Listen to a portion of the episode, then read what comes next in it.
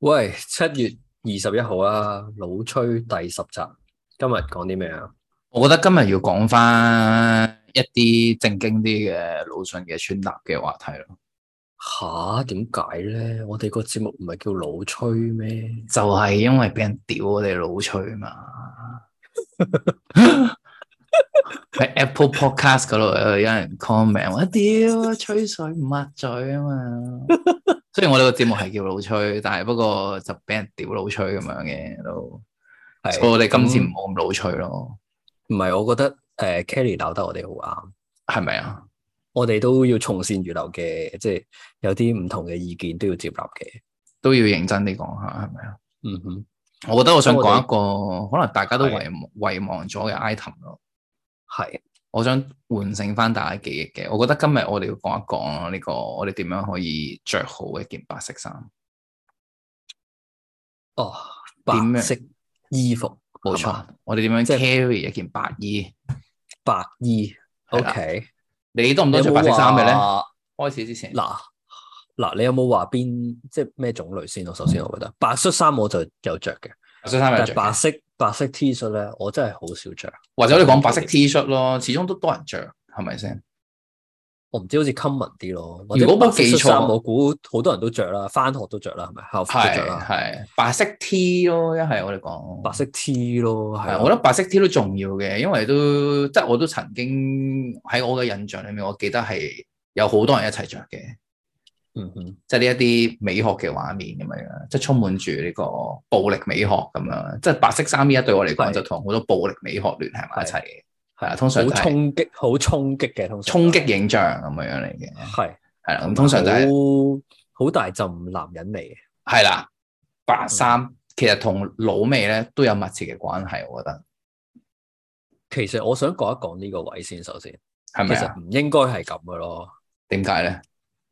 其實外國有啲好出名嘅叫做 wet T-shirt contest，係你有冇聽過？啊冇聽過係即咩係嚟㗎？濕身 T-shirt 大賽，其哦，實就 OK 係、就係、所以白 T 喺嗰啲場合其實係女士嘅專利嚟。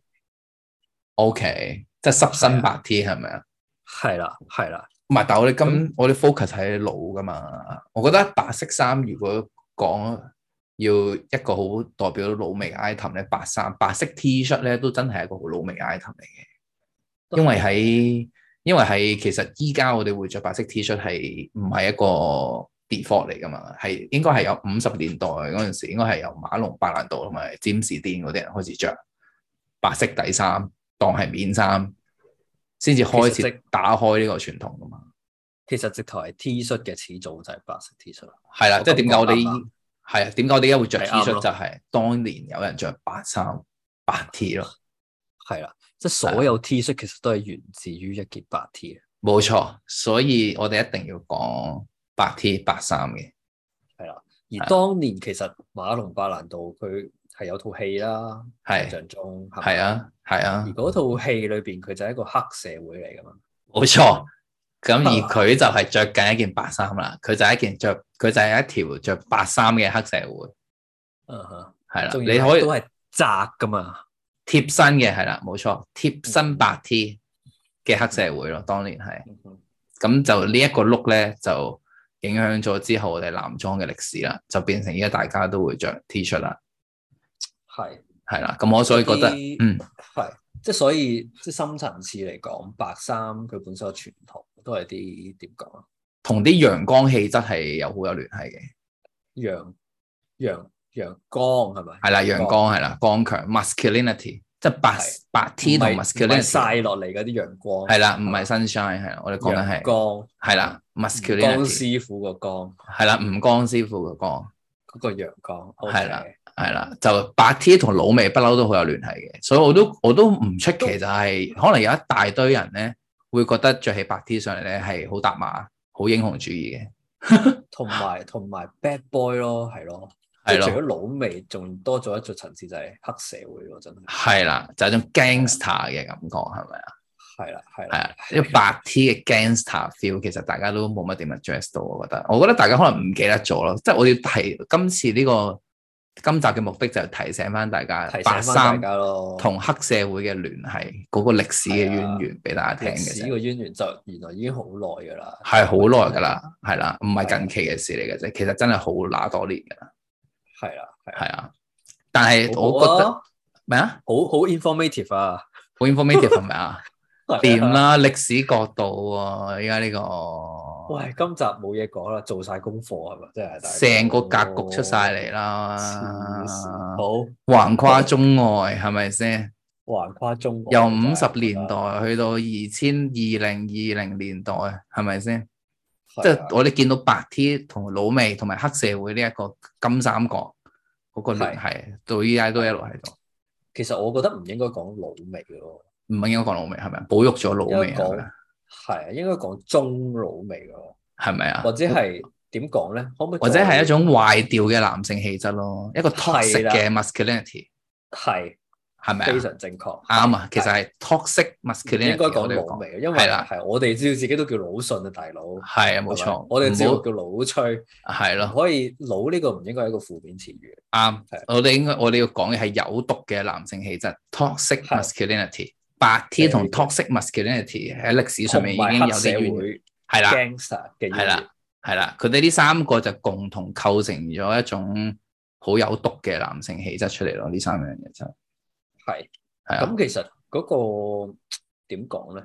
係即係你覺得你覺得而家去到呢個 位，啊你覺得因為白 T 都好多種啦，係咪簡單？係即係而家白 T 其實都係一個好 common 嘅 item 啊，冇錯。每個人咁又每個人衣櫃應該都會有白 T 嘅，係啦，又唔係真係個個都係一白 T 就 gangster 同埋同埋咩嘅係嘛？同埋同埋係有毒嘅男性氣質嘅係啊，係咪啊？你啱覺。得個問題出喺邊咧？即我覺係得點樣會令人令白 T 令一個人着起白 T 聯想到嗰啲嘢咧？我覺得即係你講緊，其實話一個一個差嘅配搭係應該係點，係咪啊？或者係白 T 嘅一個唔好嘅呈現，就我會覺變得成點樣咯？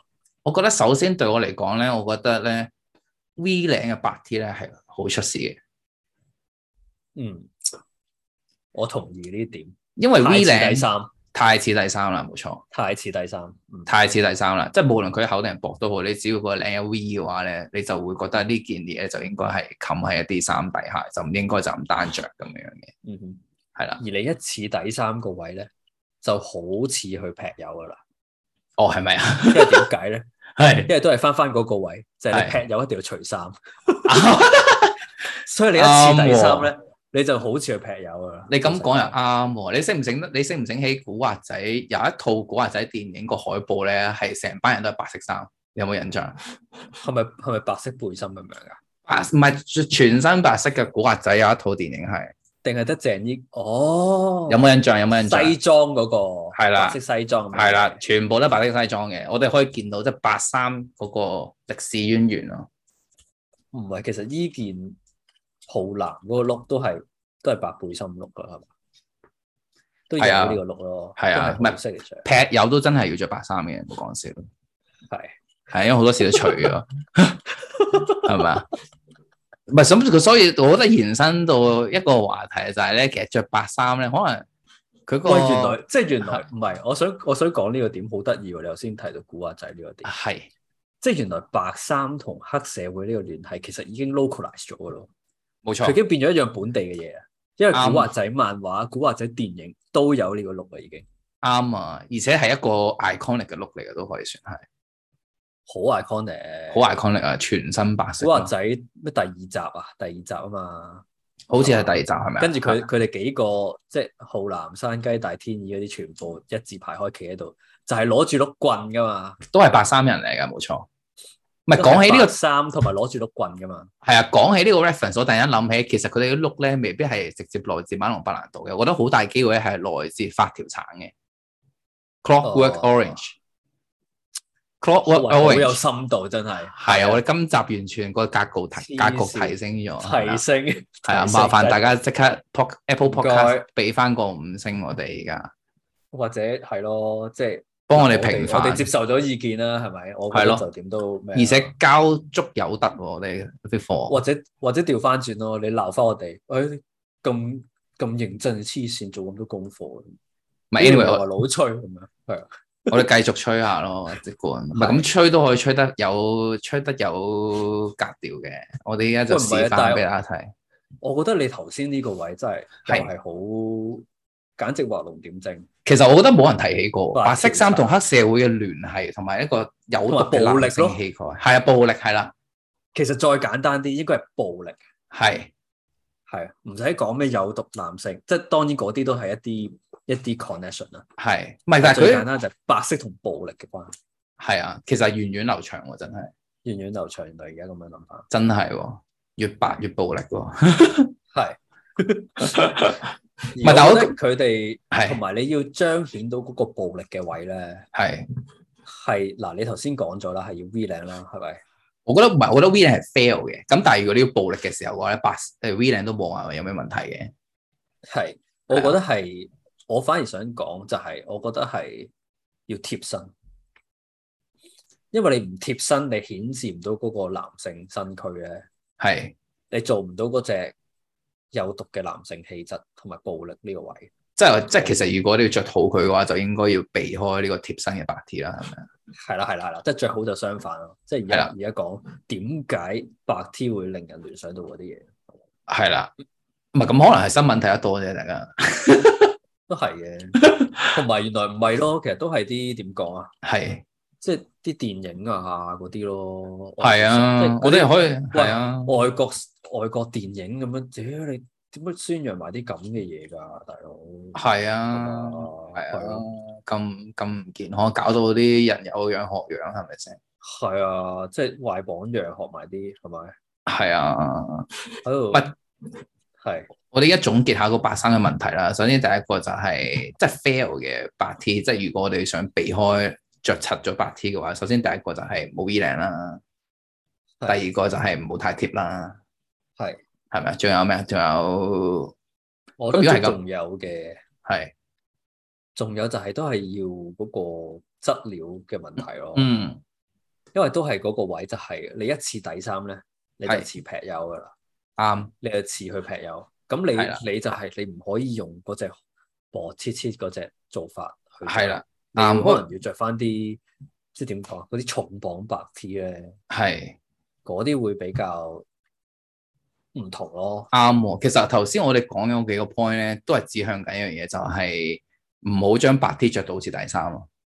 呢個係最重要咯，係咪啊？係係因為你如果你一 V 領，你一薄，你一貼咧，就係、一個底衫嘅 setting 嚟噶嘛。係咁如果大家唔想俾人覺得你係出去劈友嘅，咁就唔好着得咁貼身啦，同埋唔好着 V 領，同埋唔好着啲咁薄嘅白衫，係咪啊？可唔可以咁講？係，我覺得係，仲有冇咧？都仲有嘅，我覺得，我覺得因為大家都會覺得咧，可能着白衫咧都會寡得滯，咁好多時都會加啲配件落去嘅。嗯嗯。我覺得着白衫嘅配件都值得斟酌嘅，係嘛？唔係，係啊，我我想補充多一個 point 先，係就係、白衫咧，其實都有有正面嘅一面嘅， OK，OK，就係、可以參考下誒、呃即係當白衫係運動衫嗰陣，我覺得 OK，其實你温布頓咁樣，佢個佢個規矩係全部人都要着白色噶嘛，喂係喎，温布頓係都啊係白衣人嚟嘅喎，打温布頓咁嗰好啲地地噶，好優雅噶，係咪？打係咯網球，係咯，你唔會攞住碌棍唔知喺度打乜㗎，係咪？唔係咁可能人哋係棒球愛好者咧，咁啊咁你着住你拎住啲棒球棍咁樣都好合理嘅，啊哈你講緊 cock，你講緊發條橙啊嘛，係嘛係啦係啦？OK OK， 係啦。唔唔係咁咁唔係咁，我想象一個陀地嘅中路啊係咪先？跟住假設我我住喺大西北咁樣樣嘅，咁可能我都會着白衫落街啦。咁咁可能我有有細路仔咁樣噶嘛，咁有時都要教仔噶嘛。咁所以其實即係可你着能白喺街市買完條藤條咁樣。係啦係啦，你拎住條藤條咁樣襯白衫咁，其實都可能係一個好 common 嘅 look 嚟嘅喎，都喺新界嘅西北地西北嗯喺部地喺區啊嗰邊都 咁樣可能 common 嘅，就我就覺得大家大家都小心啲咯。 見到 可能要掉頭走，見到即刻走係咪啊？唔係， 但係但係你你諗你翻到去嗰啲鄉下，其實好多人都着白色衫、底衫走嚟走去噶嘛。係啊，乘涼嗰啲咁樣都係着白色衫。唔係，其實你而家落公園啲阿伯捉象棋，不過而家少咗啦，疫情，係。但係都係咁樣一件白色底衫啫。都係白色第三喎，係咪啊？嗯係啊，所所以其實白衫嘅嗰個可能性好多，但係佢 fail 嘅機會都好大啦，都好大，係啊啦，好大真係。同埋因為再加上依家我哋啱啱講完之後，我 feel 到大家都好察覺到白衫同呢個黑社會嘅緊密嘅聯繫嘅。係啦，所以係啲配件要小心咯。配件要小心啲，係啦。即係如果你中意打棒球啊，又或者屋企有細路仔啊，咁就可能留意係下。啊你買咗藤條啊，係啊，係啦，或者出去買或者你啲嗰啲餸啊，咁樣。係啊，或者可能你開工啦，啊我笠住頂嗰啲白色嘅嗰啲安全帽頭盔咁樣係樣，嘛？嗯啊係啦，白色頭盔咁樣咁都要留意下，我覺得係啊，係啊咁金都係金鏈啊嗰啲咁樣，咁啊唔好搞住啊，我覺得避開下咯。唔係，其實我覺得如果真係一個好嘅俾 reference 人嘅話誤會咗就唔咧，好咯。都係嘅。同埋我最近睇到一個好嘅 reference 咧，就真係都係朱玉威咯。喂，好你有冇見過朱玉敏感喎？威嘅白衫碌先？都 OK 喎。其實你係咪講嗰張好朦嗰張相啊？好蒙嗰張相咯？啊，你係咪講好朦係懷啊。即係背心咁樣噶嘛唔？係，我係想象緊要朱玉威咧着上背心，即係威威豬着上白色背心咧，都可能有啲睇頭嘅都，嗯，係咪？咁佢作為一個豬肉佬咧，咁揸住把我開哋山想象下咯，我哋揸住把豬肉刀想象下咯，喺身上，又好合理喎，係咪先？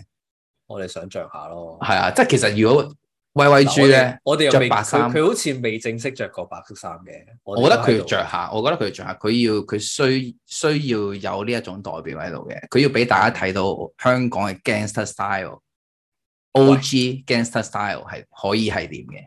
即係個即係唔係 style 啫，係咪？係啦你唔係 style 啫你唔係屈緊人啊嘛？我冇屈佢嘅，係啦，冇冇冇，真係冇。嘅，係個 style 啫。係啦，嚴重澄我哋清係講啦，翻明，係啦，係嚴啦，正即係嚴正聲明嚇。係啦。我只不過覺得 Y Y G 佢嗰個豬肉佬嘅霸氣咧，好適合 carry 呢一種白色衫嘅。同埋佢都係 sell 陽光噶嘛，係啦，冇錯，佢都係陽 sell 光係啦陽光係啦，佢都係啊係 sell masculinity 嘅都係啊係啊即所以我同即係揸刀揾食咯。係啦係啦，刀口上在再刀口上討日子嘅人，係啦係係啊啦啦，咁就其實搭件白衫咧就冇乜違和感嘅，同埋你着到底衫咁都冇乜問題嘅，因為其實去到呢個時候咧，你嗰個配件咧已經係決定咗你 carry 唔 carry 到件衫噶啦，即係如果你係要行 gangster style 嘅話，其實最緊要係夠女咯，即係要夠夠殺咯嗰人氣，嗰種殺氣夠嘅話咧，其實你着點着白衫都冇問題，我覺得最重點啊係呢、雷個。我覺得雷呢個字歸納得非常好。夠累係咪啊？最重要嘅 accessories，我覺得就今集都差唔多啦，唔講風，唔講雨，我哋講累，講雷係啦， ，thank you，多謝各位。多謝各位。